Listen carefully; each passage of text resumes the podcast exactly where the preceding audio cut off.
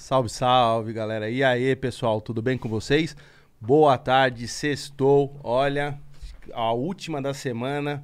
Hoje é aquele dia que a gente já vem pra, pra fazer relaxar. Temos mais um, um grande programa, certo, meu amigo Sebastião? Certíssimo, certíssimo. Olha, eu vou falar Yeah, uma man. eu vou falar uma coisa pra você. Cada vez você tá melhor, mano. Eu vou falar pra você. Eu não sei se eu mereço, mas eu agradeço. Não, eu, eu acho, ó, sensacional. Cada dia, ó, eu, eu acordo de manhã pra vir pra cá e falo assim, quero ver como é que o Sebastião vai chegar. é isso aí. É isso aí. Gente, queria muito agradecer vocês e aquele recadinho que eu sempre dou pra vocês. Segue a gente lá na rede social, é, Real Podcast Oficial, no nosso Instagram. Segue a gente lá também no, no YouTube, Real Podcast. E a gente sempre tem que agradecer os nossos patrocinadores, os nossos parceiros. Queria, então, você aí que tá precisando é, arrumar suas contas, você está todo endividado, ou você que tem ali um dinheiro parado e quer aprender a aplicar, entre lá no Instagram LTW Consult. Os caras são muito foda, os caras vão te ajudar a planejar seu futuro, certo, Sebastião? Não é isso? Certo, se você realmente está perdido, ali é onde você vai se encontrar. Exatamente, e os caras são muito top. E você também que quer aprender educação financeira, entra lá no YouTube LTW Consult, que eles já têm, eles têm ali um vídeo sobre educação financeira, que agora eles vão fazer uma série. É muito foda, é muito legal. Então você aí que tá precisando investir, você quer arrumar suas contas, entra lá no LTW Consult e fale ali com um consultor que vai te atender super bem. E também queremos agradecer também sempre também o nosso parceiro a Spaceship, certo? É Spaceship, que deixa a gente no shape, no chip, pronto para voar. Porque o foguete não dá ré. Foguete não dá. É. Se, bem, se bem que essa, essa tese já, já. Eu já falei, essa tese É. já não tá dando mais certo, porque agora os foguetes lá da, Do- da SpaceX já tá voltando, já tá dando ré. Então, assim, É, já não temos. evoluir nosso é, discurso, né? Precisamos melhorar isso daí, porque agora. Esses caras aí, meu, o Elon Musk já vem mostrando que o foguete dá ré. Ele já manda pra cima e volta. Falei, pô, faz a correção é. para ir sempre mais além. Exatamente, Ah, exatamente. E hoje, fala aí, quem é nosso convidado hoje? É um cara muito foda? Muito foda, que merece que eu tire o chapéu para ele e que o Brasil tire o chapéu para ele, porque assim é um muso inspirador de uma nova posição social, política, um comportamento é, bem interessante. Eu estou extremamente emocionado, pessoalmente, por poder me dirigir a essa pessoa. Não vai chorar, hein? Não, não vou chorar. Não, não, ô, na hora que você falou assim, o mu, eu pensei que você ia falar um músico. Eu falei, caralho, ele mudou o convidado. Eu pensei que você ia lançar essa. Sério, Eu- velho? sério, eu Sério. fiquei- você falou, é um muso. Aí eu falei, nossa, ele vai. Já o cara, Não. o cara tomou um negócio esquisito. Não, não, não. Você nunca. Eu pe- Aí você foi no muso, mas eu pensei assim, falei, meu, eu pensei que ele ia falar um músico. Eu falei, nossa, olha, convidado novo. Nem tava sabendo. E quem que é o convidado, então, que você tá tão emocionado? Fernando Holiday. Aê, Ah, Seja bem-vindo, meu querido representante da política revolucionária brasileira. né? Eu penso assim. Pô, com uma apresentação dessa, fiquei até Não, sem jeito é, de ver, ficou até sem jeito. Isso. E, e olha, e olha que pro político ficar sem jeito já é. Já é. Porque que nem, ó, vamos, vamos começar já o podcast falando a real. O Holiday, ele já tá de férias. Ele já tá de férias. Vamos contar real aqui pro pessoal. Aí vocês estão vendo aí de casa, vocês estão vendo aí do trabalho, onde vocês estiverem assistindo, que ele tá super arrumadinho.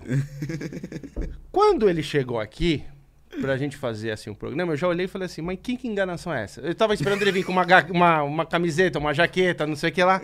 Aí eu falei, você tá de férias? Aí ele veio todo. Aí eu falei assim: quem vê ele arrumado assim, você que tá assistindo agora ao vivo, você fala assim: ele teve uma reunião na prefeitura, meu, assinou dois piscinão, assinou um recapeamento novo da marginal e veio correndo pra cá.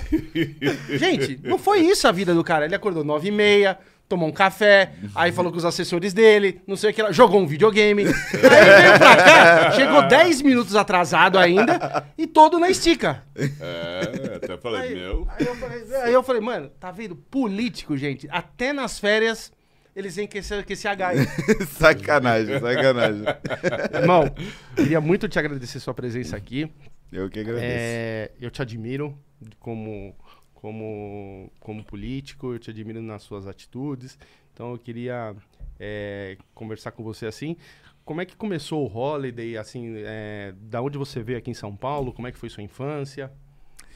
Bom, é, eu tive uma infância que eu diria que é a infância clássica de quem cresce na periferia, né? Minha mãe ela era auxiliar de limpeza do Hospital Universitário da USP aqui em São Paulo e o meu pai ele era garçom. E eu cresci, na, nasci aqui na, na Brasilândia, zona norte de São Paulo, zona periférica, e não conheci o meu pai, porque o meu pai é, é uma história até é, é estranha, Aí eu, aqui. Agora eu entendi a emoção. Encontrei! Deixa eu Finalmente! Agora eu entendi porque ele estava emocionado. Eu vou, eu vou ter que falar que ele é meu filho. Porque ele, ele desapareceu nove meses depois de eu ter nascido. Ele foi fazer uma viagem para Minas Gerais, ali um na, na- na época da, da Páscoa de 97, e nunca chegou no destino final, né? Ia visitar ah, ah, familiares nossos, ele queria montar lanchonetes e tal. Nunca chegou lá e nunca voltou para casa. E aí a minha mãe também nunca achou ele, então ela me criou sozinha, foi filho único. É, e aí, de- depois disso, a gente se mudou para Carapicuíba, que aí é uma cidade aqui da Grande São Paulo, também periférica, onde eu cresci, né, onde eu fui criado de fato. E aí estudei a minha vida inteira em escola pública, sem nunca ter nenhum tipo de interesse específico por política. Na verdade, eu nem achava é, que eu fosse alçar grandes voos ou qualquer coisa do gênero. Mas no ensino médio eu conheci um professor, é, é até engraçado porque era um professor petista, inclusive, que começou a me incentivar a me interessar por política, a pesquisar mais, porque de alguma maneira ele enxergava um potencial em mim ali. E aí, conversando com esse professor, debatendo constantemente, eu comecei a gravar vídeos, discutir nas redes sociais, e aí vieram os protestos da Dilma, contra a Dilma, né, em 2015, que eu participei, ajudei a organizar, junto com o MBL. E aí eu me tornei uma figura pública, né? Então, o, o- essa, digamos, é, é a- é o resumo da minha história para sair de anônimo e me tornar uma figura conhecida nas redes sociais. Mas peraí, só uma, uma coisa que, de tudo isso que você falou. Seu pai, você nunca viu, nunca voltou, nunca apareceu? Nada, na- eu, eu conheço o rosto dele por fotos, né?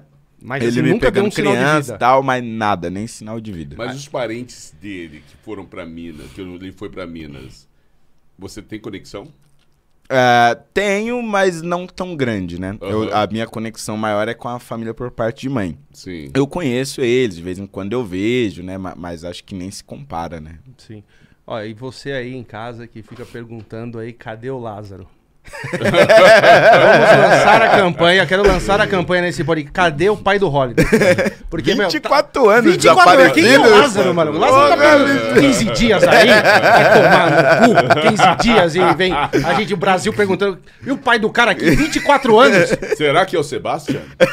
Ó, pela sua emoção, Aham. eu olhei ali, você ficou meio Conexão, né? emocionado. Conexão, você... Eu falei, caramba.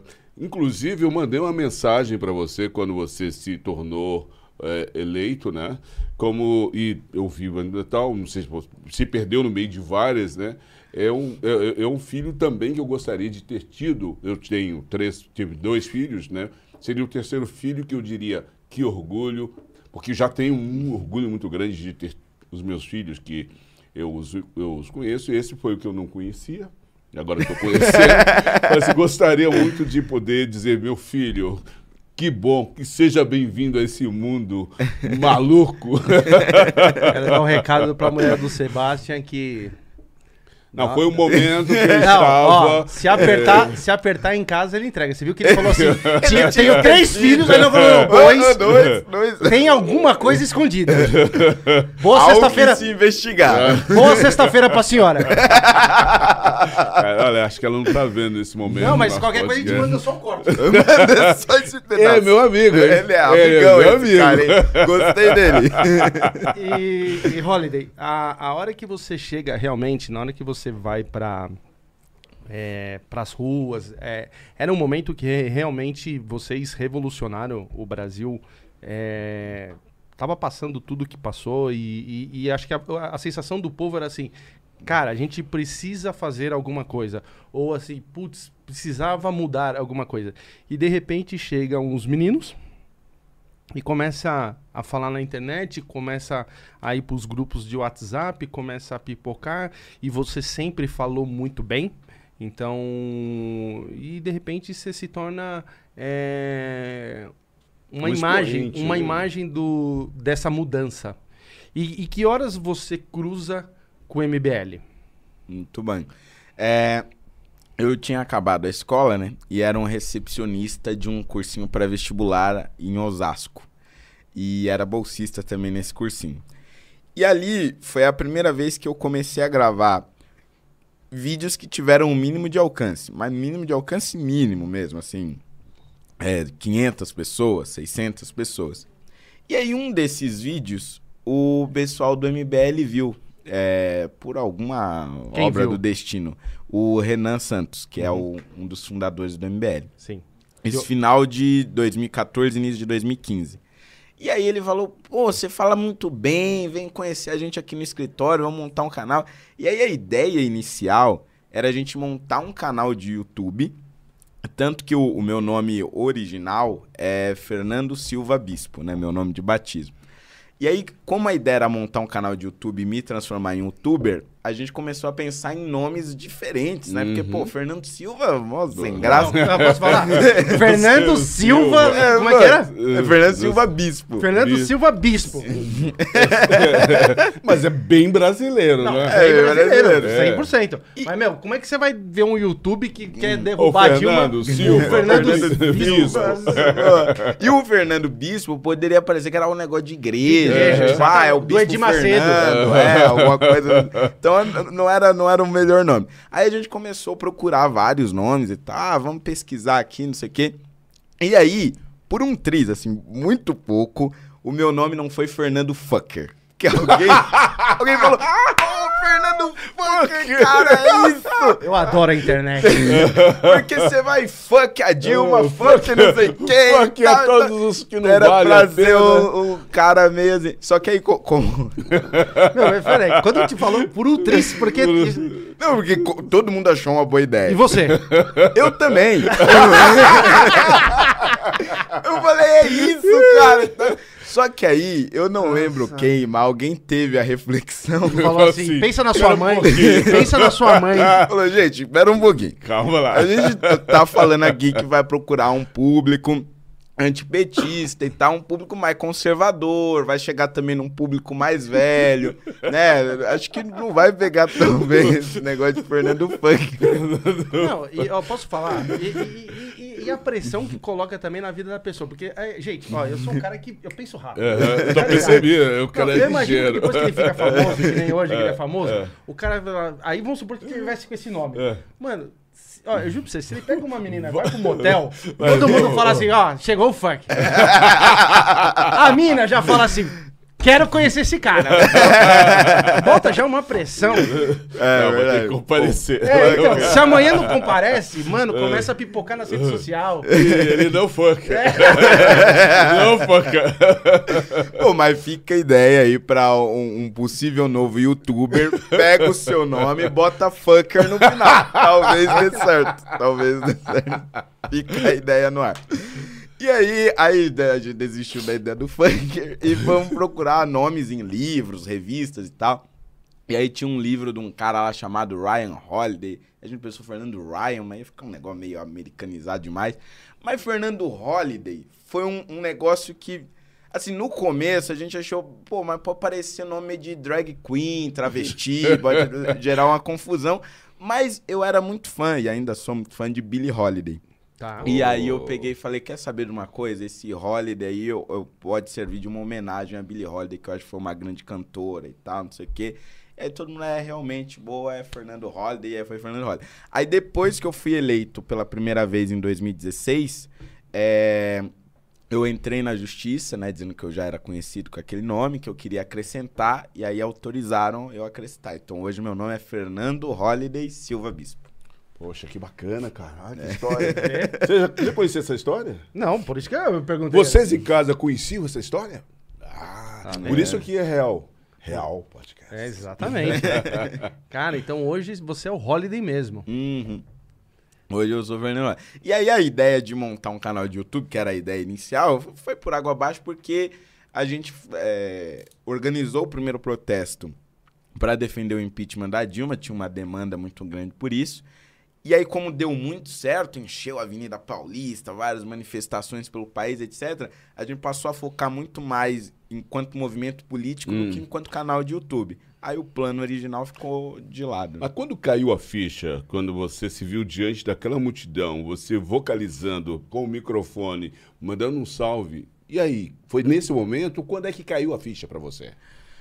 Olha, eu acho que foi ali a primeira vez que eu subi mesmo no caminhão, 15 de março de 2015. Nunca vou 15 esquecer de essa, março de essa data. 2015. Porque eu nunca tinha participado de uma manifestação na vida, nem de ir no chão, assim, de participar e tal, gritar. Nunca tinha participado. Então era a primeira. E logo na primeira já me botaram pra subir. Toma o microfone, se vira aí. E eu nunca tinha falado é, é, pra tanta gente, óbvio, mas é, em público também não era o meu forte.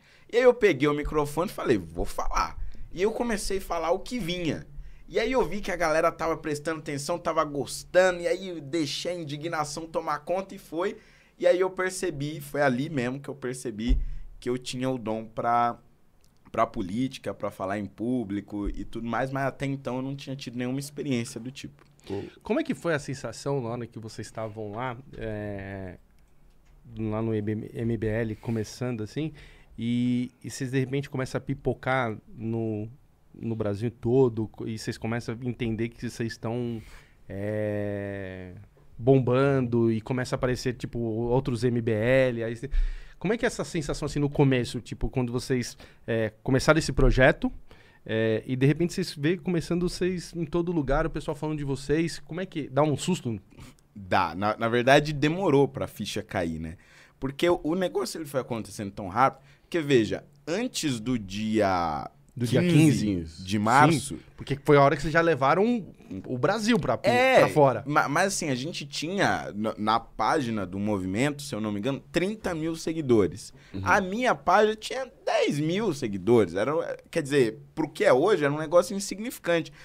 Passou o dia 15, o movimento tinha mais de 500 mil seguidores, eu cresci para mais de 50, e aquela coisa foi rodando, rodando. Pra vocês terem ideia, hoje eu tenho mais de 700 mil seguidores no Facebook. Então foi um negócio assim de meses. Eu também que tenho. ao 700, longo. 700 pessoas. Não, mas você, eu- eu- presta atenção, ele você antes era uma coisa inexpressiva. Então, 10, 10 mil. é, é, é, agora, então isso, isso significa que a Não, tem chance, comparado né? com o que é hoje. é, é, comparado com o que é hoje. Mas o- foi em meses, assim, que, que, que eu multipliquei seguidores, as pessoas me conhecendo na rua e tal. Então não, não deu tempo de absorver muito isso. Então eu fui perceber mesmo a, a grandiosidade do que a gente tinha conseguido no final de 2015. Eu demorei um ano pra perceber e aí foi um choque. Eu falei, cara, Foi onde procurar um a gente psicólogo? veio parar e tal. Eu precisei de terapia. Depois que eu fui eleito, principalmente. Que Ah, não, eu- porque ali isso é lugar ali doido. É, Ali- exatamente. Porque foi realmente é, muito rápido tudo aquilo. E eu tinha. E aí depois, em 2016, eu fui eleito com 20 anos. E aí foi outro negócio que caiu a ficha depois da eleição. Porque, cara, a responsabilidade de você ser um dos representantes de uma cidade de 12 milhões de habitantes é um negócio assim, É que gigantesco, né? nunca tinha passado pela minha cabeça. Aham. Nunca, nunca. Então, nesse sentido, foi um choque muito grande. Cara, eu lembro da, da, da sua eleição é, e, e eram umas fichas assim marcadas. Marcadas que eu digo assim no sentido assim. É, pessoal tava muito com vocês, assim, o povo com o MBL. Então, assim, quando você sai ali pra, pra se candidatar, eu digo marcada do meu jeito de ver, porque eu falei assim, pô, já vai ganhar. Como também eu sabia também que o Kim ia ganhar, entendeu? Assim, porque. Mas o Kim veio Bom depois que de você. Sabia, porque a gente. Ah, não, para, para, para. Sabe? Não, Ah, eu, eu- eu com o cu na mão. Não. Você vai falar da, da Mandiná? é o não, filho. que é Mandiná, o Alan- mano. Ah, mas não. Mano, que- ó, vou falar uma coisa pra vocês. Vai, é, devolve em três Não. dias o amor? Ó, vou falar pra você. Eu faço uma amarração que você precisa. Ó, é, cara, não. é, desculpa, gente. Tem coisas que você. é, Que pelo menos assim. na cara, né? Na internet, tem coisas que, que, que você vê na internet que, na boa. É lógico que eu acho que ele mantém, eles mantêm a, a, a humildade de falar, meu, tal, mas é, é lógico que eles sabiam que ia ganhar. Por exemplo, assim, vou dar um exemplo. O Bolsonaro. O Bolsonaro, quando começou que ele veio das redes sociais, que aí começou a pipocar aqueles vídeos que o cara chegava num aeroporto, parava a cidade, a cidade ia lá levantar o cara, não sei o que lá, e, e- e ia chegando as eleições, e ele começou a fazer campanha um ano antes, e você só pipocava os vídeos dele, na boa. Eu olhei o vídeo e falei, mano, esse cara vai ganhar. Não tinha como, mano. E era a mesma sensação que eu tinha do, do, do movimento deles. Porque ele, ele já era. Ele sempre falou muito bem Uhum. quando veio pro público no, no, no movimento, os caras puxavam, meu, a manifestação da, da Dilma cada um mês e meio, não sei o que lá, tinha, uma- tinha o MBL na Avenida Paulista que trazia 5 milhões de pessoas, 3 milhões, 1 milhão e 200 na, na Avenida. Então era um movimento que eu falei, meu, aí os, vem chegando as eleições. Acho que fizeram muito certo de colocar é, representantes que a gente precisa mesmo dar uma, dar uma limpada em muita coisa. Então aí veio o Holiday, depois veio o Kim, certo? Isso. Viu? Não, não, não. Não, o Kim veio primeiro? Quem veio primeiro? Ah, O tá. Kim veio Então veio o Kim veio primeiro, depois veio o, o, o O Holiday. Holiday. E, e assim, pra mim era. Agora, ô, Alan, você falou uma coisa muito interessante. Só no meu bairro todo mundo votava já. É, mas você falou uma coisa interessante que eu tenho percebido e é recorrente, é da questão do falar bem. Ele falar muito bem. Ah, ah, a língua portuguesa ela é espancada, ela é maltratada, ela é, é- infelizmente ela é maltratada mesmo em vários níveis. E de repente aparece você, um bebê, né? É, novinho, novinho, É. novinho. falando um português e com, com, com autoridade para um povo que está extremamente carente de alguém que fala com, vi- com, com, com as vísceras, falava com, a- com o coração, com a alma. É, é, realmente a gente estava no Brasil e continuamos ainda necessitados de pessoas que, que sejam viscerais, que falem com alma e que tenha uma coisa que eu percebi, inteligência emocional. Isso é muito, muito, muito importante e muito carente nós somos.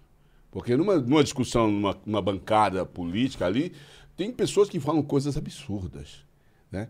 E você tem que respirar. Você fez, fez, fez artes marciais? Fez Não. Só terapia mesmo? Só terapia, por um aninho. Aham. O Meu, Holiday é. você conseguiria, assim, é você, você conseguiria ter um sangue frio pra chegar numa bancada e o cara falar umas besteiras pra você e você falar assim, queridão. Cara, conseguiria? Com o dedo na cara aqui, ó. Cara, esses caras, é, quando eles começaram o movimento, eu olho aqueles vídeos, vocês no, no começo, você, o Kim, o Arthur, vocês indo indo nos debates com, com as esquerdas nas faculdades, né? É verdade, é verdade. Eu Tinha, tinha debate que a gente ia O bagulho era com louco, uma velho. plateia, assim, 100% da plateia contra a Contra. gente. Teve uma na, na, na Federal do ABC, a gente foi dar uma palestra, é, eu não lembro quem, eu não lembro sobre o que, que a gente ia falar lá, mas assim, todos os alunos que foram participar, eu nem sei porque que eles foram participar, mas não tinha um que defendia o que a gente defendia, não tinha um pra falar, sou seu fã e tudo mais, pelo menos não no início, depois no final chegaram. E aí, a gente terminou a palestra, aquele monte de vai, aí a gente tacando papel e aquela gritaria. E, e só tinha uma saída, só tinha um lugar que era atravessar no meio daquela multidão lá. E eu e o Kim atravessamos e pontapé e soco e na gente. E a gente não pode reagir, óbvio. E aí ele passou ali por aquela multidão. Corredor, corredor polonês. É, exatamente. ô, ô, Alan, você, você nada? Você já nadou em rio, em, em lagoa, assim? Não, não mas Você já onde- imaginou você no, no rio, uma lagoa cheia de piranhas, cheio de jacarés, tudo ali, e você vai, você tem que atravessar aquilo aí. Deve ser mais ou menos assim, né? Foi isso, velho? É, foi Aqueles tipo isso. bichos prontos pra te engolir ali inteiro. Isso pra velho. falar de um dos casos, né? Por exemplo, quando teve a discussão do, do, é, do- dos aplicativos, né? Que era Uber versus táxi, Sim. etc. Aí eu ia lá pra defender os motoristas de aplicativo. Aí os taxistas, quando passavam, nem porrada pra tudo que é lado. É, e teve casos mais graves, como por exemplo da reforma da Previdência na Câmara de São Paulo. Eu era o relator, precisava fazer a reforma. E claro que muitos servidores eram contra e tal, porque ia mexer no, no bolso de todo mundo, e até entendo essa Uhum. parte. Mas aí, na, na última manifestação, no dia da votação, que eu consegui aprovar o meu relatório, maldita hora, eu fui sair na janela pra ver se ainda tava rolando a manifestação. Aí todo mundo me viram, né? Eu tava no quinto andar, mas ainda assim me viram. E é o Holiday, não sei o que, ah, vai tomar no cu, não sei o que lá e tal. Começaram a me xingar. Aí eu, putz, eu tenho que sair daqui, né?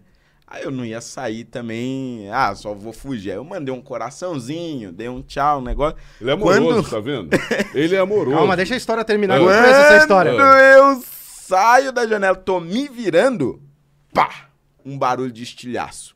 Aí, pá, um outro bem perto. Começaram a gritar no andar.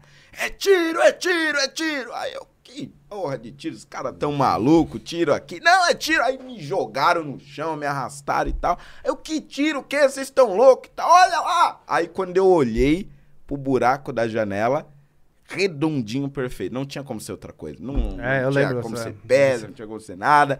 Aí já começaram a me afastar da janela, todo mundo chama a polícia, chama a polícia, não sei o que, isola a área, isola a área. Só que aí, no, no meio da confusão, algum idiota chamou o pessoal da limpeza. Não, mas quem, quem foi o imbecil? É, até hoje, não sei.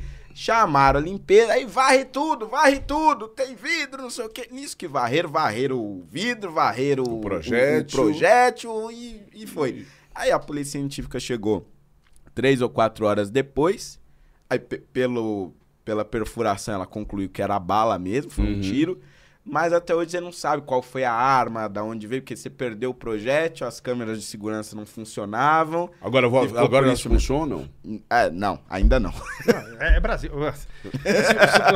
Você vê como é que é? Isso aqui é Brasil. Mas fosse- Fiquei essa- andando com escolta por um Não, ano. não, mas é uma brecha isso. Se esse fato ocorreu, e é raro ter ocorrido, aconteceu, e nesse nível de gravidade, tem que ter Relaxa um... que é Brasil, relaxa que é Brasil. É, ó, se fosse o CSI Miami, se fosse o CSI Miami, gente- esse cara já tava na cadeia, Pô, preso, é. já tava respondendo. Porque, meu, o CSI Miami eles iam colocar ali, ah, limpou, ia colocar um laser ali que media não sei o que lá, aí vinha um outro aparelho. Meu, aqui no Brasil, tá vendo? A gente limpou a área ali, a gente já não sabe mais quem que é. Caraca, Quem fez, tá vendo? É, não pode deixar o Não, pessoal mas da é- limpeza vir. é- exato, mas é- é- eu, eu- eu sei lá, cara, eu fico chapado com os negócios desses, uns trem desses. A É, política, a política, o, o Sebastião, eu não sei da, da- Você tem que entender e lembrar uma coisa: que no Brasil ela sempre foi suja. É, hoje. Mas eles o- limparam o vidro lá. Não, não, não, não. Hoje, ho- não hoje. Mas assim, acho que da- do tempo do, do MBL, a gente tentou um movimento que era. O pessoal tentou um movimento assim do país, assim, que era tipo assim, a gente não aguenta mais. Porque, porque a, a- a sensação, a pegada é o seguinte, é, quando a gente nasceu, nasce aqui no Brasil, a gente tinha sempre essa sensação, puta, aqui é uma porcaria da política, isso aqui nunca vai mudar. Sempre veio essa sensação. Quando veio o MBL, a gente teve a sensação, e depois é, Moro e etc., que parecia que, mano, realmente a gente vai ter um, uma, uma coisa. Então, é, só que quando você vê assim, uma- um atentado desse de, de tiro ali no, no Holiday, é, se você for puxar fundo a, a política de várias coisas, mano, quantas coisas já mataram os caras, já, já É, é, queima de é, arquivo, é, caramba. É. Esse foi o maior perrengue que você passou na política ali? Cara, eu, eu, eu acho que realmente esse foi o que mais me marcou. Assim, antes disso, acho que o mais próximo que a gente teve foi durante o impeachment em 2015, isso, outubro de 2015. É, eu, eu ainda, eu ainda, na época eu era do MBL, é, a gente fez o acampamento Quer em voltar, Brasília. né? Quer Exato. voltar, né? A gente fez um acampamento em Brasília em frente ao Congresso para pedir o, o impeachment da Dilma. Ficamos acampados um mês lá. Vocês foram caminhando até lá? É, é, isso em, em abril de 2015. A gente Sim, caminhou sim. por 33 dias até chegar lá. Foi o primeiro pedido de impeachment que a gente protocolou. Posso, posso fazer uma, só um, um- Conhece Viação Cometa? Mas tinha que ter um símbolo, tinha que ter uma história de luta, Entendi. de garra, superação. Inclusive, né, né, nessa caminhada, teve do- dois grandes problemas, né? O primeiro, a gente Caminhar. quase morreu.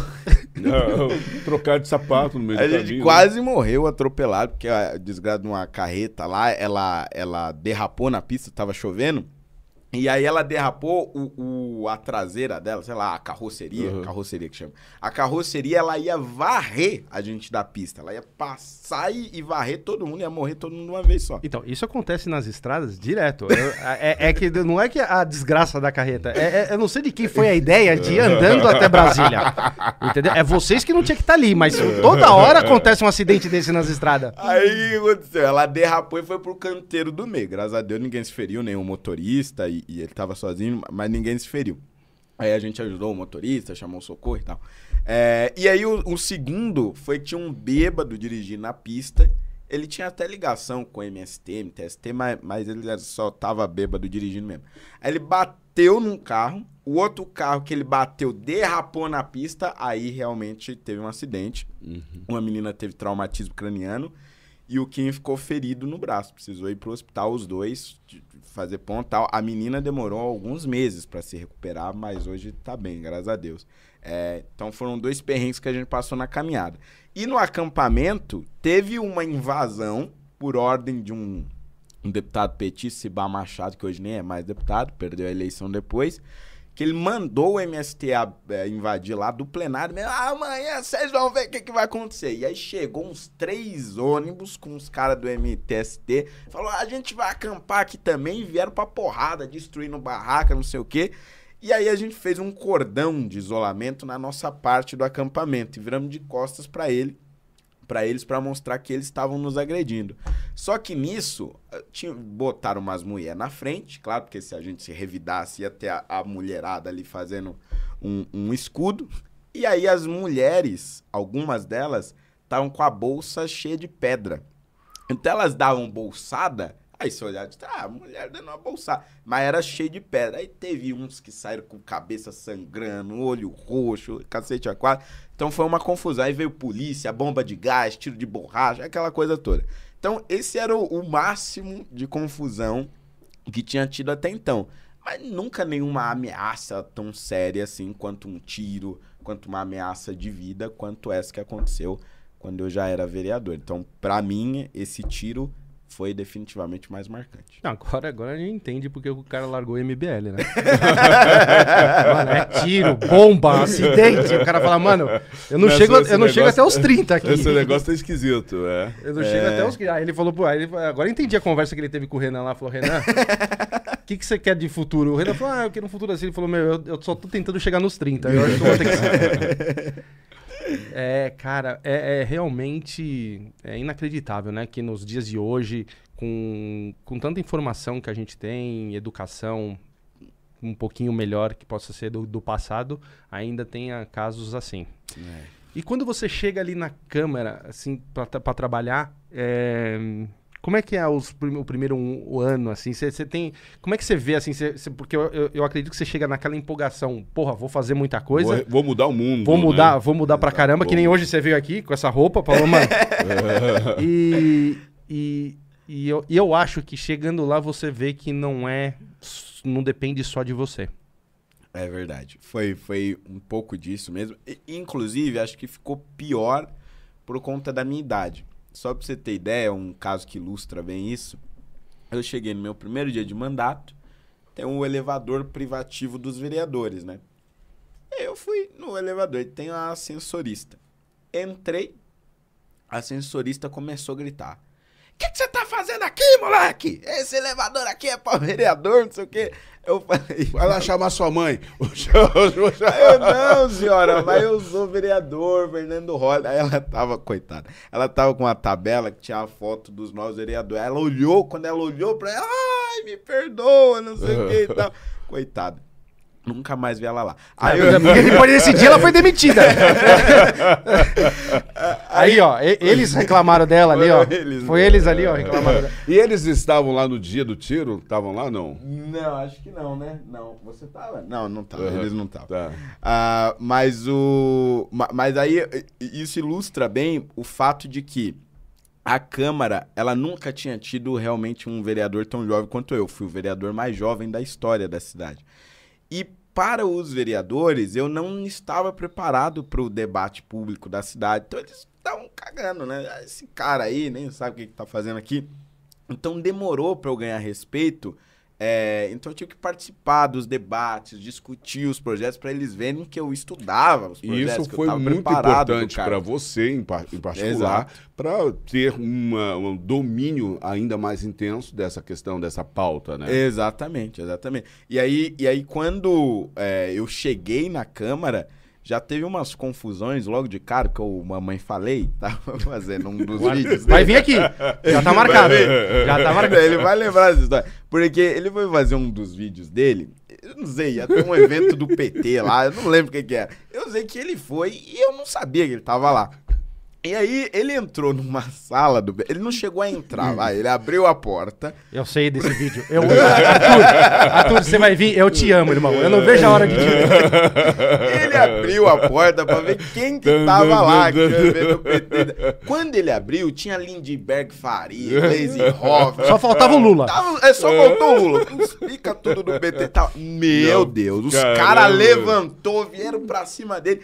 E nisso que a confusão tava rolando no andar de cima, Esse vídeo é demais. desce uma vereadora do PT, achando que eu tinha planejado tudo. Aí começa a berrar no microfone, porque você mandou aquele cara aqui, eu sem entender, mandou quem? O que que se passa aí, aqui? e aí, nisso, quando eu falei que mandou quem, eu acho que ela ficou puta, né? Porque ela falou, "Como esse cara manda Ainda o cara tá tirando aqui, onda e aí com a minha cara." cara deslavada. Aí eu, não, não tô entendendo. Aí ela largou o microfone e veio pra cima, veio me bater. Você vai ver o que, que é bom pra tosse. Aí veio me dar uns tapão.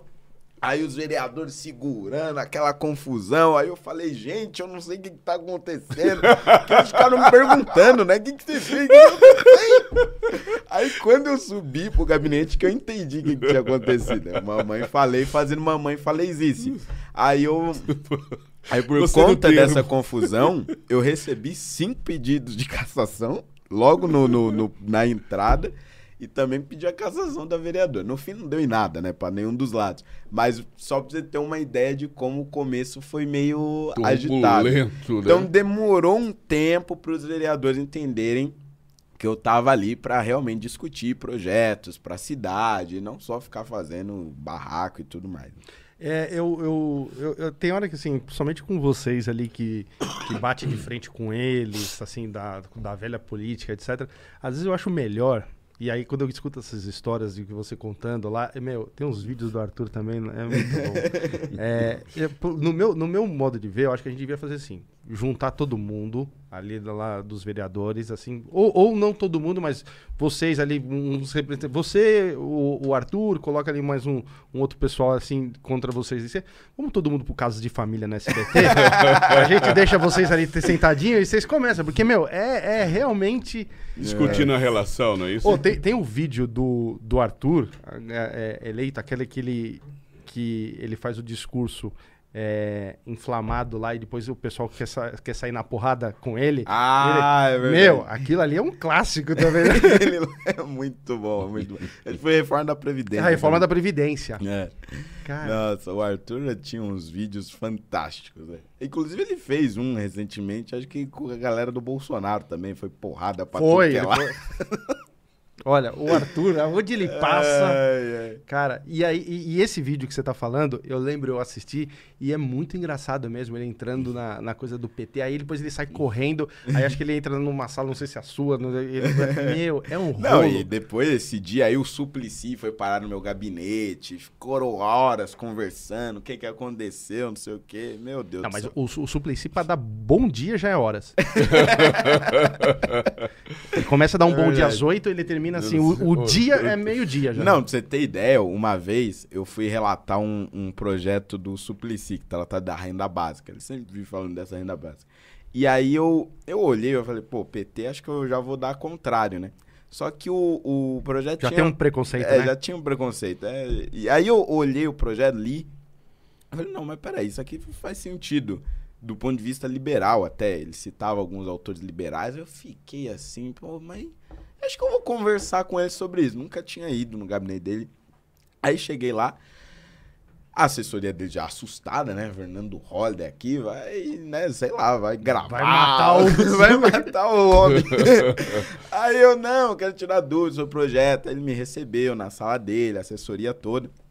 Aí ele, aí ele perguntou se eu queria entender o renda básica por inteiro ou um resumo? Eu falei, não, eu quero entender por inteiro. Aí tira, aí, ti- aí tira o final de semana. Cara, eu, eu juro, eu entrei, era umas seis da tarde. De que dia? Do- Aí eu não- sei Não, lá. se for numa sexta-feira, saiu no domingo. Ou segunda, né? Cara, eu entrei às seis da tarde. Aí eu percebi o erro que, ele, que eu cometi quando ele começou dizendo o seguinte: tudo começa na Grécia Antiga. Cara, Caraca, velho. ele é sério, ele passou a história da humanidade, sem nenhum exagero. Ele foi na Grécia Antiga, Império Romano, Idade Média, Idade Moderna, aí chegou no. Quando chegou no, no, no século XX, Você já tava dormindo, você já tava dormindo. fizeram lá pra umas 10 da noite. Caçamba. Aí, aí ele começou a falar de cada um dos governos, como foi no governo militar, como foi no, no governo Sarney, Collor, eh, Dilma, Lula e, e tudo mais. Aí acabou umas 11, 11, 15 da noite. Aí ele pegou e olhou pra mim e falou: E então? Eu falei: Sou favorável. Meu, preciso ir embora, preciso ir embora, meu. e eu dei um parecer favorável porque, de fato, Tem é, ele me deu uma tinha- palestra. Ele conhecia mesmo do tema profundamente e fazia sentido tudo que ele tinha dito. Então, foi uma experiência longa, mas muito positiva. Mas nunca mais você também teve Ah, outra. não, foi a única. Você tá traumatizado até hoje. Eu fico imaginando o Supleci mandando uns áudios no WhatsApp pro Supla. Meu, deve chegar 12 minutos. Mas agora tem a opção duas vezes. Não, mas né? não, a do Supla é especial, aumenta em 5. Porque, mano, mesmo. Ele pediu lá pra galera, pô, dá uma. Dá uma moral aqui, dá uma acelerada Ai, na situação. aqui. Cara, e aí você chega lá na, na, na Câmara e, e começa a trabalhar, né, querer mudar as coisas. É, quantos projetos você conseguiu emplacar no tempo que você tá lá, assim? E, e se não conseguiu, o que você. O que, que é, impede? Olha, é, eu acho que a grande dificuldade é que as coisas demoram muito pra andar na Câmara Municipal. E, e eu achava isso muito ruim quando eu cheguei, porque eu queria fazer, queria acontecer e o negócio não andava. Tinha que conversar e conversava de novo, conversava de novo. Aí você terminava muito de né? convencer um cara, o cara que você tinha convencido ontem mudou de ideia. Aí você volta lá e refaz, e eu, caramba. Só que assim, é, hoje olhando, eu acho que faz sentido demorar. Porque é tanta barbaridade que se propõe na, na Câmara que se fosse muito rápido, provavelmente a maioria não pararia pra pensar, E o caos seria... aprovaria tudo e o caos ia andando. É, é, recentemente teve um vereador, não lembro quem foi, mas tá circulando na imprensa, ele propôs o dia, o dia de comemoração da harmonização facial. Hum. Aí... Ele é um cirurgião plástico, por acaso? Não, não, não é da área, nem nada. A gente vai passar meses discutindo o dia da harmonização facial. Então, entende? É, é, eu acho que é- são coisas que, que realmente, assim, não faz sentido você ter São pressa para aprovar a maioria dos projetos. Né? Mas aí... É, exatamente. Mas mesmo assim eu consegui aprovar alguns projetos. Um deles é o que permite ah, você podar a árvore que está dentro da sua propriedade, o que é meio estranho pra mim até hoje, que antes você não podia. Eu sei. Se tá dentro do seu terreno, você tem Ela que tá esperar quase- a prefeitura. Não, e ela tá quase caindo na sua casa. e- Exatamente. Mano, eu Ah. já cortaria.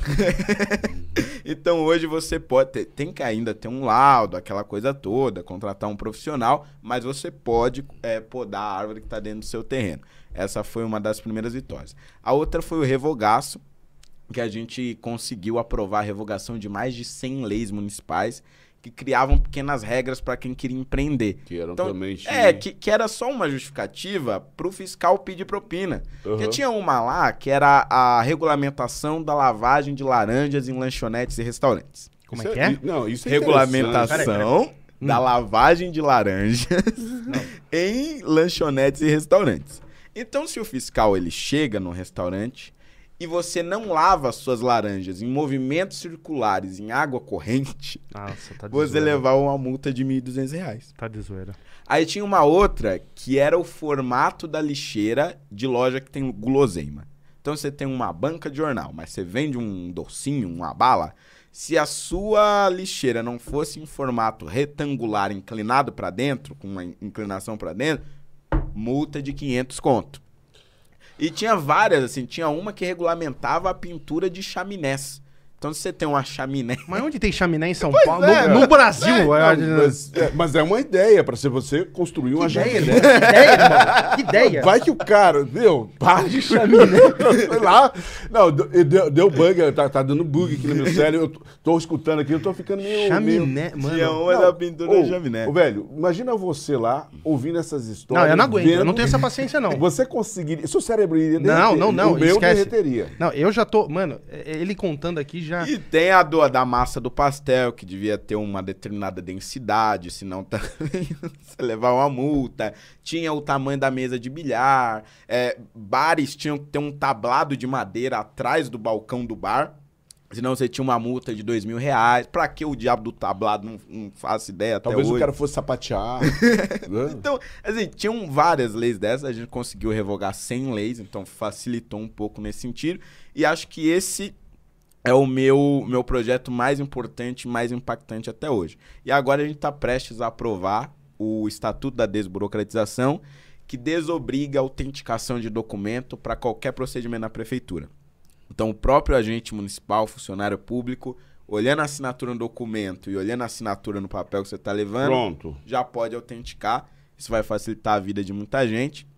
E também a busca de documentos dentro da prefeitura. Então você vai fazer o cadastro em algum lugar, mas você precisa pegar um outro documento, então a prefeitura ela fica responsável por juntar esses documentos para você não ter que bater em várias Fernando, portas. eu, vou te contar uma coisa. É, eu, eu tenho uma relação com Osasco, que eu tenho um trabalho social lá, já há 17 anos. E a gente sofre muito com esse processo burocrático e tudo mais. É uma ONG, é uma OSC. E eu fico imaginando, eh, com essa sua intervenção, o quanto isso tem facilitado e vai facilitar para que as entidades possam ter uma condição de ação onde o, o poder público não tem esse poder de, de estar próximo da família, não? Exatamente, exatamente. A ideia é facilitar isso tanto para as entidades, terceiro setor, ONGs, quanto próprias empresas, principalmente micro e pequeno empreendedor, e para a pessoa física mesmo, né? Que às vezes o, o cidadão precisa fazer algum tipo de procedimento e demora meses, que ele precisa ficar indo de canto em canto, autenticando e reconhecendo firma e abrindo firma. Então acho que isso vai facilitar bastante. Sabe, sabe o que, que eu, eu, eu acho impressionante no país? É, sobre isso que você falou, eu acho o seguinte. É, eu entendo o que você falou, é, que, por exemplo, assim, a gente queria que fosse mais rápido. Eu entendo que você falou, realmente tem que demorar, porque senão passa umas barbaridades. Mas é, as barbaridades que você estava falando, da lixeira, do pastel, Do é, tablado. do tablado, da mesa de sinuca, nada mais é, gente, da péssima qualidade das pessoas que se candidatam que a gente vota. Porque hoje, é, isso daí virou uma profissão, ser político, você sabe, é uma profissão. Tirando, assim, você, ali, a galera que quer realmente ter uma vontade de mudar e de fazer alguma coisa para deixar uma marca, virou uma... Então, você tá, tá lá, tipo, vo, principalmente, é, assim, é quando chega as eleições, que a gente vai ver em que votar, que você vai é, ali no, no horário político, vote em Wanda da Pamonha. Mano, sabe? É. Tereza do Chiclete, é não sei o que lá, no, e, e assim vai, cara. E aí, esses caras entram e aí você vê esses- essas barbaridades. Eu lembro de, um- uma história um, muito no passado, não sei se é, que saiu até no jornal em São Paulo, tinha um, um vereador tal que queria proibir a frente fria de entrar. Entendeu? Tipo estocar o vento. É, é, exatamente. Entendeu? Então, assim, é, pô, e a gente olha o nosso país e a gente fala, pô, isso aqui tinha tudo para A gente queria melhorar e a gente tem uma necessidade de pressa para melhorar, mas, assim, é, pressa para quê? Para passar esses, essas barbaridades, Ô, essas coisas? Mas, Alan, nós temos um negócio importante que eu não sei, eu creio que vocês vão de concordar, que é assim, é, é- é a base, é, é- é educação. é- porque nós somos um só. Ele, eu, você, nós respiramos o mesmo ar e estamos integrados. E a partir dessa integração e dessa consciência da integração, onde eu gero situações e leis que vão facilitar a sua condição como empresário, como investidor, vai me ajudar como eh, fornecedor. Então, se a gente entende claramente da nossa integração, e é isso que eu sinto que faz a, a, a toda a diferença e que falta muito nessa propa é, Vou- propagação, não? Eu vou te dar uma ideia, Ah, sim. Holiday. Eu vou te dar uma. Eu, eu, eu sinto que falta a gente fazer um grande grupo no Telegram e a gente ir, e a gente tocando a cidade, entendeu?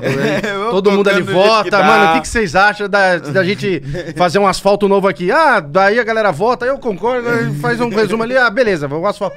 Se a gente fizer um grupo no Telegram e votar, mano, eu garanto pra você que a gente toca melhor a cidade do que, do Não, que e, esses e- caras. e ainda sobre isso que você falou, é interessante esse negócio de, de ser considerado profissão, porque, filosoficamente falando, o político ele não foi pensado para ter isso como profissão.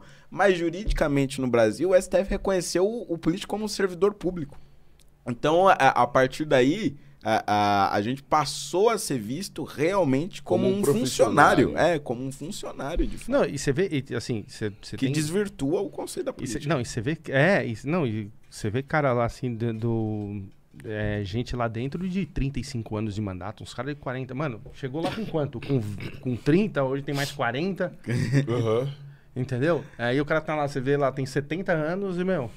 e- Mas existe uma necessidade de ter pessoas que nos representem de verdade, de maneira visceral, e que levante a bandeira e ponha a cara para bater para isso. Assim, eu, sei, eu sinto que os políticos que, que antecederam essa fase, esse movimento, eles estavam muito viciados a, a não serem contestados, a não ter uma conversa Ah, direta sim. com o público, como essa que nesse momento eu sinto, Alan, que as pessoas eh, estão tendo a oportunidade de falar com o político, falar, entender que ele é um representante, que ele faz parte até da nossa família, não é? Quando você virou, quando você virou político, as pessoas mais próximas de você ou gente que sabe que que, que conhece gente próxima de você, é, qual que é a coisa mais chata no, no, no seu trabalho? Assim, é, é a galera pedindo pra asfaltar a rua, é a galera pedindo pra você mudar, o, nome da direção rua. da rua, mudar o sentido da rua. Olha, eu acho que assim, o, o mais terrível de todos é o diabo. Eu acho que é até por isso que eu fiz esse projeto, é o diabo da poda de árvore. Porque a prefeitura ela nunca consegue resolver e a gente fica tentando e cobrando e cobrando e nunca dá certo. É, é- e, e é, e é meio, meio complicado porque não é a função do vereador cuidar dessas coisas, Uhum. originalmente, né? Sim, Nosso sim. papel é fiscalizar, mas fazer mesmo, quem faz é a prefeitura. Então é, é, é muito difícil nesse sentido. Agora, é, antes da pandemia, um grande problema que eu tinha e que isso foi se passando com o tempo, que a gente deixou de, de incentivar, era a ida de pessoas do gabinete achando que a gente pagava a conta pra galera. Não, mas peraí, peraí. Depois você tomou o tiro ainda se abriu o gabinete pra galera? É, a gente Ah, não, ó, ficava boa. pra galera. Mas você usou, chegou a usar Como é que vocês colete? deixaram isso? Como é que vocês deixaram não, isso? Não cheguei a usar. Chegava lá a galera com a continha da Enel, da Sabesp, etc. E, e é, eu acho que isso é muito ruim, porque se essas pessoas estavam lá, significa que tem vereador que paga isso, né? Uhum. E não deixa de ser um tipo de compra de voto. Então demorou muito para essas pessoas pararem de bater ali no meu gabinete e entender que eu não fazia esse tipo de política. E eu acho que isso se encaixa perfeitamente com o que você falou com a qualidade dos nossos políticos. Porque a- a- as pessoas elas precisam hoje de, de coisas tão básicas Uhum. que esses caras oferecem e é com base nisso que eles se mantêm no poder. Mas, Holiday, isso é desde 1500, É, irmão. então. Ô, Exatamente, olha que interessante o que o Holly está falando. E sabe que lá nos Estados Unidos existe uma faculdade para treinar e para promover o político. Não é isso? É. E, e, de repente, a faculdade do do- aqui no Brasil tem sido a sua história, os caminhos que você percorreu e, de maneira muito precoce, você está construindo um, um- uma, um- uma, uma nova, um novo procedimento, uma nova postura, como referência e como exemplo. né? É, eu estou vendo isso e essa história de as pessoas irem lá pedir, eu paga minha conta e tudo mais, eu falo assim, bicho, isso não existe comigo. Muitos políticos que tinham esse modo de agir estão olhando, devem. Como é que eles estão agindo com tendo você como uma referência de uma um novo procedimento? Não tem referência de nada. Não tem... Não, mas acho que isso vai te surpreender. Porque no primeiro mandato, é, eu já abri mão de carro oficial, motorista, aquelas coisas todas. E, e tinha também a vereadora do, do Novo, hoje eu também sou do Novo, que é a, a Janaína Lima, que fez a mesma coisa também por princípios. É, os caras, eles ficaram putos da vida, essa que é a palavra, porque a gente tava abrindo mão do negócio, porque os eleitores deles, mais jovens, começaram a perceber isso nas redes sociais e foram cobrar eles. Alguns tomaram consciência disso e, claro, não cortaram tanto quanto a gente, mas abriram mão de uma coisinha ou outra. Então tem um que, ah, mas eu só eu economizo 20%, 10% da minha verba. Ah, eu abri mão do carro. Então criou-se um ambiente é, é, de tentar economizar um pouco mais. Em paralelo a isso, muitos deles que nunca tinham aberto um Facebook, aberto um Instagram, também criaram suas contas nas redes sociais. Porque foram meio que obrigados, principalmente agora na pandemia, não teve jeito. Então eles começaram a se inserir nesse meio e perceberam que lá, dentro da, da rede social, também tem um ambiente de maior cobrança. Então, nesse sentido, também há um pouco mais de transparência. Claro que ainda não é o ideal, mas é o, o que eu estou dizendo é que de alguma forma você influencia não todos, mas alguns a mudarem. É que a forma que você influenciou é, é o seguinte: vocês, a galera mais jovem, vocês influencia os jovens. E a galera, porque é que nem o Sebastião falou, o cara ali que fazia, é, ele tinha esse, esse modo operante de fazer, ele ia continuar fazendo. É que nem você falou, ele só deu uma mudança ou é, mexeu em algumas coisinhas porque ele tomou uma pressão dos ah, eleitores sim, dele. Sim. Que são sempre os mais novos, porque o cara de 55 ah, anos não, não faz isso pra, em cima dele. Esse não vai mesmo. Esse não vai mesmo. Agora, o pessoal mais novo, que às vezes não votou em você, mas, meu, concorda com as ideias e fala, mano, a gente tem que, tem que economizar mesmo, etc. Aí faz uma pressão nele e aí ele. É porque tem muito jovem que uhum. pega e fala, não, eu vou votar nesse vereador aqui do meu bairro, porque, pô, a gente tanto tempo querendo asfaltar a rua, o cara é, asfaltou a, a rua. A Jane então, da pamonha. É, exatamente. Então ele vai lá e vota na, na dona da pamonha. Só que é, é, ele vai ver o, o, os políticos mais jovens, a maneira desses políticos agirem, e vai começar a cobrar a. a Janinha da pamonha. A Janinha da pamonha a agir da mesma forma. Então também é uma forma de, de se influenciar, né? E hoje, hoje o que, é, quanto você já economizou né, no tempo que você está lá na, na Câmara? Olha, uh, até o final desse ano serão 5 milhões de reais economizados. Ô, ô Alan, com base no que você perguntou e com base no que a gente enxerga, isso é chamado de educação financeira. É isso? Não, isso, na verdade, eu acho que isso é, é, é, é chamado de ter vergonha na cara mesmo. Porque os caras ganhavam muita coisa, entendeu? Sim, e, sim, sim. É um, é, o cara pode ter sei lá, eu vou dar um exemplo. Os caras entravam assim, ah, eu sou vereador. Aí ele podia contratar 25 pessoas, sabe assim, umas coisas que. Tô, dando, tô chutando, não sei se é esse número. É 18. Mas, é 18, Chegou então. Perto. Cheguei perto, tá e, e, e, desses 5 milhões que você falou no, no, final desse ano, o que, que você, por exemplo, aonde você economizou? É, bom, eu Pro cortei me, metade, né, do, do, da verba de gabinete, verba de, de contratação de pessoal. É então, é a gente tem 186 mil reais por mês para contratar. Por uhum. mês? Por mês. Para contratar até 18 funcionários. Não, mas tá, mas... Ah, tá. Entendi. Então, Aí 18 para. É, exatamente. Tá. Aí eu cortei essa verba pela metade e tenho só nove assessores. E cortei também o número de, de assessores pela metade. Aí tem uma outra verba de 26 mil reais por hum. mês, acumulativa ao ano. Puta que pariu. Que dá uns 260 mil por ano. Que serve para você alugar carro, gasolina, comprar equipamentos de, de escritório, alugar computador, seja lá o que você queira fazer com esse dinheiro. Dessa verba, no mandato anterior eu economizei 95% e nesse mandato eu não uso nada. Mas, uh, mas além da, vergonha na cara, eu continuo insistindo na questão da educação, porque mesmo você dentro de casa, você muita coisa que você vai gastar, você não precisa ali, ou você vai gastar com equilíbrio. E quando você traz isso para um ambiente público, e você é uma referência de é, austeridade, de cuidado com o bem comum, o bem público, isso você pode trazer para sua casa também e para sua vida pessoal. Eu vejo isso como um, um ato de educação. Ah, eu não vejo. É, é, a pegada é diferente. Ele tá revoltado. É, não, não, é, não, é que do jeito que você fala, parece que você morou na Suíça. E, a gente, e, e eu nasci no Brasil, entendeu? O que eu vejo é tipo assim: é, é ele mais uns dois, três gato pingado que faz o que ele faz principalmente dessa mudança depois do MBL que veio, E o resto é a velha política, entendeu? A galera gasta mesmo 186 mil, coloca 18 pessoas e ainda faz esquema pra colocar nos outros gabinetes, ó, tem mais dois ali que eu coloco, e assim vai. Ah, mas entendeu? você- Só você- que, na- só que é- é- as pessoas que gastam isso, é o que você tava falando, na casa delas elas não são assim, entendeu? Com o dinheiro quando é do bolso dela, elas não são assim. Aí elas têm, aí elas têm educação financeira que você tá falando, mas não é esse o assunto que a gente tá falando. A gente tá falando de o que ele gasta, que ele pode gastar, e é isso que ele economiza. Mas agora, quando é no nosso bolso, que eles lá é 26 mil pra carro, etc., se pá, eles mandam uma nota até de 30. Fala, não, deixa quatro já pro outro mês, já, já coloca aí, no outro mês e paga esses quatro e já me, depois, me joga 22 o mês que vem.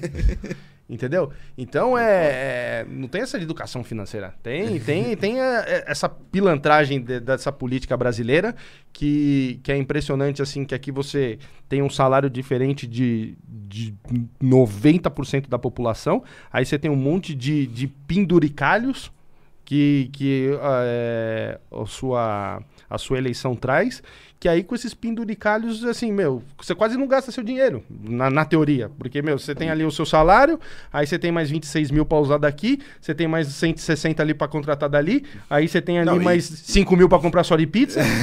Mano, é que Não, você não. gasta seu dinheiro? Ma- não, mas ainda, isso assim, comparando o vereador com o deputado, isso aí não é nada ainda. Não, não, Porque a o deputado me- tem o não. auxílio. Sim, não, à medida que a cadeia vai subindo, irmão. É, aí vai piorando. O- é. Aqui é só o vereador que é o básico.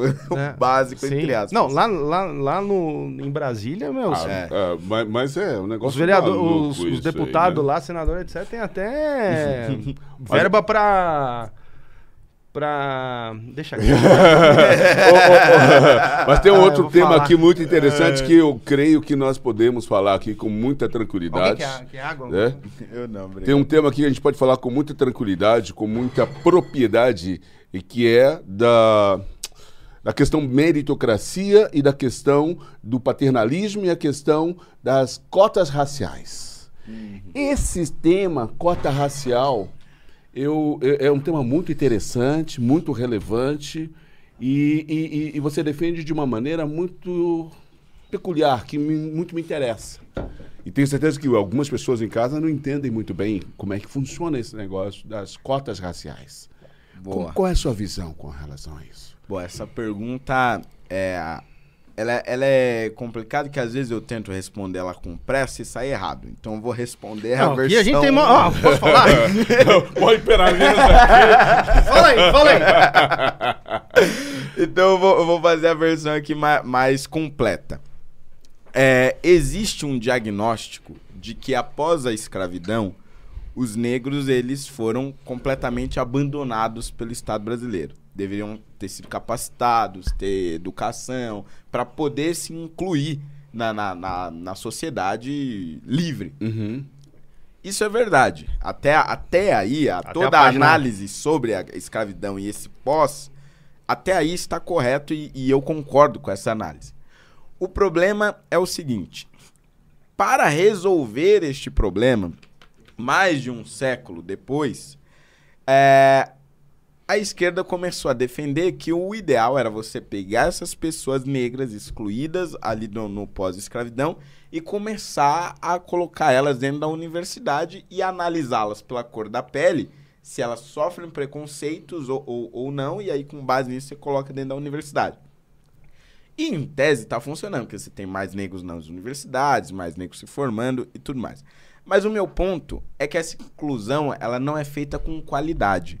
E é isso que o Thomas Sowell, eh, que é um autor norte-americano, diz. Quem, meu lindo? É, Thomas Thomas, Sowell. Hum. Thomas Sowell. Foi. Que ele analisa eh, o sistema de cotas em vários países. Não no Brasil, porque na época ainda não tinha. Mas ele analisa em vários países e ele diz o seguinte: quando você põe alguém em um determinado posto por conta da cor da pele, aparentemente você acabou com preconceito. Você vai dizer, bom, tem um negro num local de destaque, se formando, é chefe, é professor, é médico, seja lá o que for. Mas existe um outro elemento subjetivo, e eu acho que no Brasil isso é pior, porque aqui o racismo ele é velado, né? Sim. Você não, não vê ele tão claramente, que é o seguinte: a pessoa vai começar a intuir que os negros que Lá são bem-sucedidos ou que estão naquele posto só estão lá porque são negros. Não pelo mérito. É, e não porque são capazes e não Uhum. porque estão preparados. E aí ele analisa isso nos Estados Unidos e ele percebe, por exemplo, que professores de universidades negros eh, começaram a ser excluídos das grandes pesquisas logo após a- as cotas, principalmente eh, no Texas e, e Michigan e outros estados, porque os outros professores brancos achavam que eles não eram tão capazes, não eram tão inteligentes, não estavam preparados para aquilo. E aqui no Brasil você tem um outro problema. Como existe muita fraude, já que nós somos um país miscigenado, tem pardo, tem branco, todo, ah, mas meu tataravô era negro, não sei o quê. Criaram um- uma espécie de tribunal racial, que é basicamente, você foi aprovado em cota racial, então você vai se colocar na frente de uma banca, eles vão analisar o seu cabelo, o tom da sua pele, a, a- a grossura dos seus lábios e vão dizer se você é negro ou não. Isso pra mim é, é um mecanismo de A humilhação. grossura dos lábios. A grossura dos lábios. Tem um edital do Instituto Federal do Pará, de 2017, que dizia até o tamanho do fêmur que uma pessoa negra deveria ter. Mas E se o incrível. fêmur não Aham. fosse daquela medida, ele tava reprovado. Mas é não incrível. chegou a ser É, aplicado é, porque é, revogaram, é. mas... incrível, por exemplo, é, essa, essa semana, com base nisso que ele está falando, é, essa semana, é, foi é, semana passada, eu acho que foi a semana da, da anemia falciforme. Uhum. E essa anemia falciforme, ela foi desenvolvida nos navios negreiros, correto? Aham.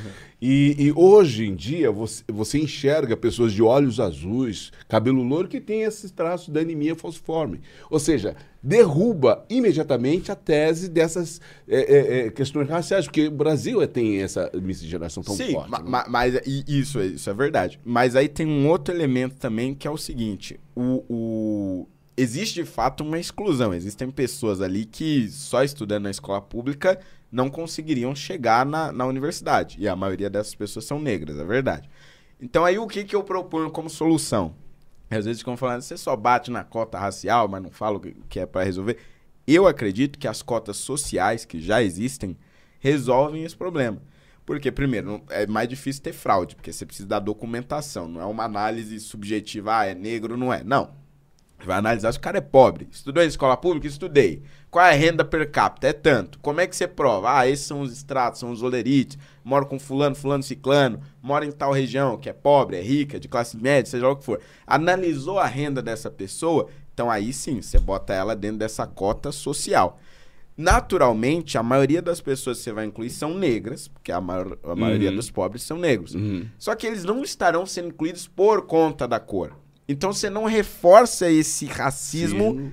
escondido, esse racismo velado. Genial. E ao genial. mesmo tempo você inclui essa pessoa. E essas cotas já existem. Então o que eu proponho é simplesmente você extingue as raciais e amplia as cotas sociais. Baseada na renda da pessoa. Exatamente. Ó, consegui dar minha resposta. Não, não, é, e- não, eu acho essa forma muito, muito inteligente, porque se você olhar as grandes universita eh, universidades do, do país, que na teoria você teria ali uma, uma, univer- uma universidade grátis para exatamente essas pessoas que precisam, que veio de uma renda eh, baixa, etc., eh, são as pessoas mais ricas. Você vai na, por exemplo, você vai na USP, Exato. o cara, o cara que tá ali fazendo USP, que vai sair com puta certificado, você vai ver o cara tem uma família. Bem aí, te- meu, estudou bem, não sei o que lá, e prestou e entrou na USP. Exatamente. E hoje não paga um real ali, entendeu? E, e quem tá pagando pra esse cara rico É o cara- estudar? é o cara pobre. É, Porque é uma proporcionalmente, o pobre é quem paga mais imposto. Imposto. Exatamente. Cara, não faz o, o menor sentido. E aí, eu, eu defendo até que nesse caso das universidades, a gente passe a cobrar na universidade pública de quem pode pagar. Também acho. Então, se o cara tem, sei lá, 10 salários, porque depende do curso também, né? Uhum. Alguns seriam mais caros, outros nem tanto. Mas no caso de medicina, o cara tem mais de 10 salários mínimos, ele pode pagar o curso de medicina, Exato. pelo amor de Deus. Aí o dinheiro que você arrecada com esses caras que podem pagar, que não são poucos, Aham. você investe de novo na educação básica, Básica. do cara que precisa. Por falar em educação básica, eu, eu tive um amigo chamado é, é, João Figueiró, um neurocirurgião, que ele me ensinou uma coisa muito interessante, que assim, é, para que você consiga mudar e estimular a mudança social, a criança precisa de três coisas básicas: carinho, alimentação e brincar, de 0 a 6 anos. Você é esse tipo de criança? Olha, eu acho que sim. Eu acho que sim, porque É, de fato, teve um, um pesquisador chamado Jean Piaget, se eu não me engano, é, é esse o nome. E ele estudou o desenvolvimento da aprendizagem. E aí ele dirá que entre os 0 e os 6 anos é quando a, a criança ela desenvolve as bases para fazer um raciocínio lógico. E entre os 7 e os 12 anos de idade é quando ela vai desenvolver o máximo das suas potências para adquirir novos conhecimentos. Então, depois dos 12 anos, é, é, ela não ela tem como adquirir conhecimentos, claro, a gente adquire conhecimento o resto da nossa vida, mas a, as capacidades dela, digamos assim, já foram desenvolvidas ao máximo. Uhum. Então, acho que a, o foco na, na primeira infância é realmente se você tem isso como pauta, como representante público, já tenho meu voto aqui. Opa, com certeza. O, o, o. Não é por nada não, mas eu tenho outra reunião. Que, oh, sério? Que horas você tem outra reunião? Na verdade, já tô atrasado. Ah, não, você já chegou?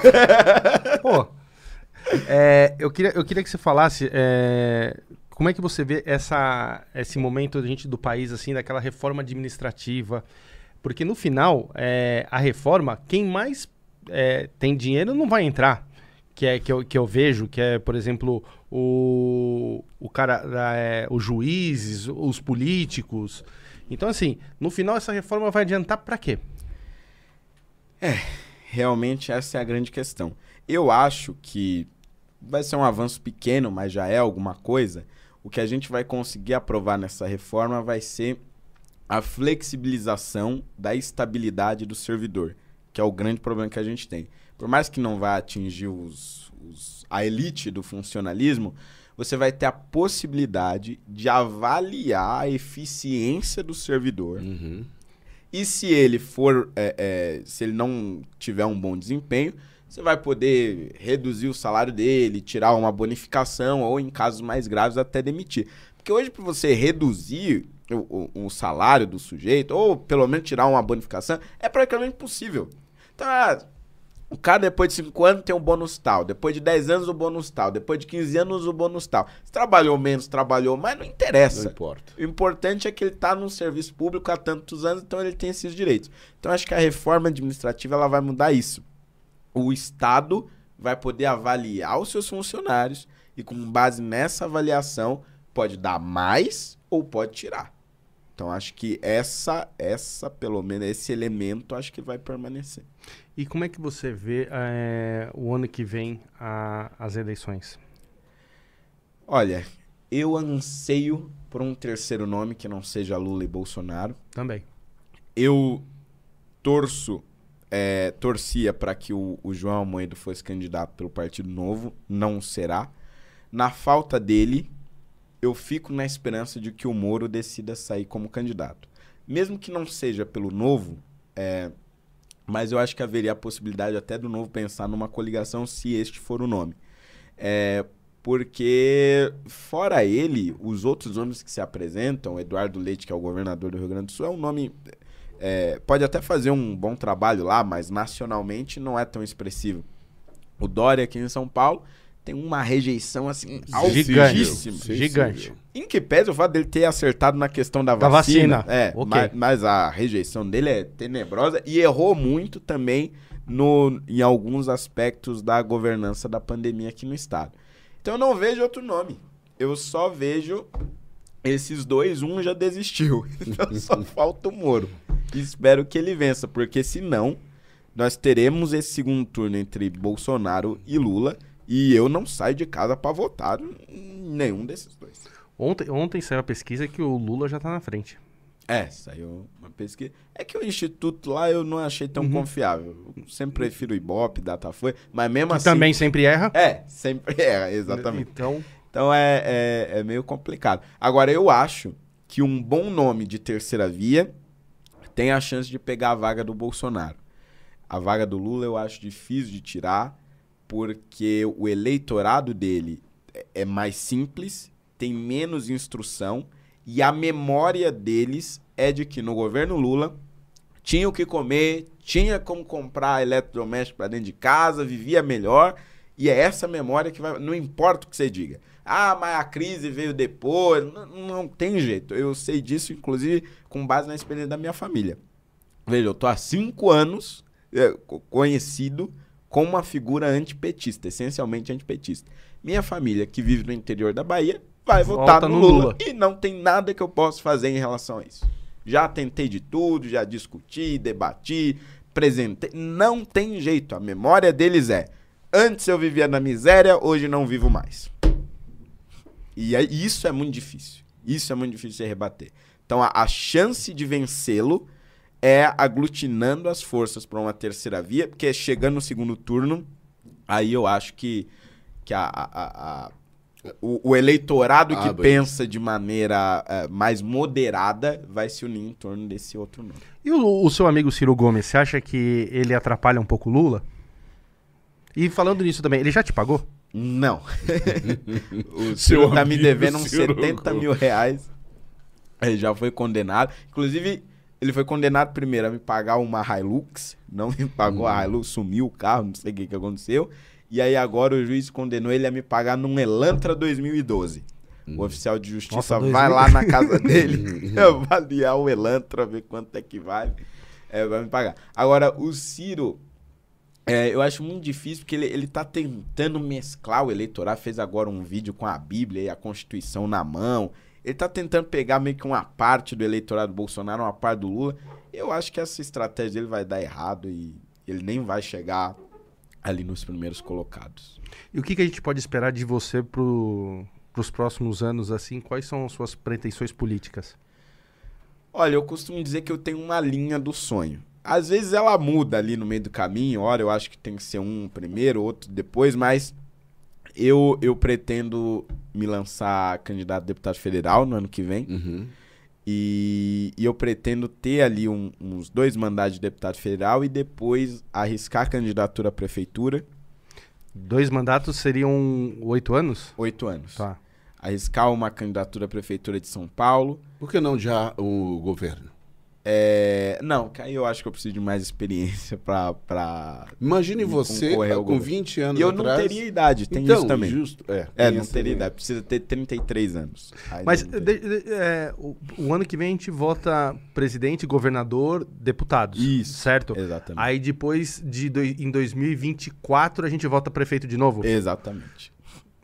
E por que não ir já em 2024 você como prefeito? Ah, porque eu quero ter uma experiência maior em Brasília, né?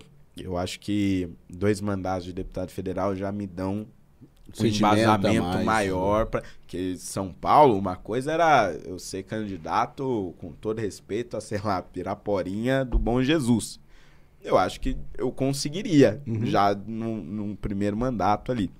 Mas São Paulo é uma megalópole, né? Uhum. Tem um orçamento de de estados. Né? Uhum. Né? Então acho que precisa um pouco mais de experiência. Como é que tá seu contato com o pessoal do MBL depois que você saiu? Tipo o Renan, o Kim, o, o Arthur. Vocês ainda tem um grupo no WhatsApp, manda uma sacanagem vocês?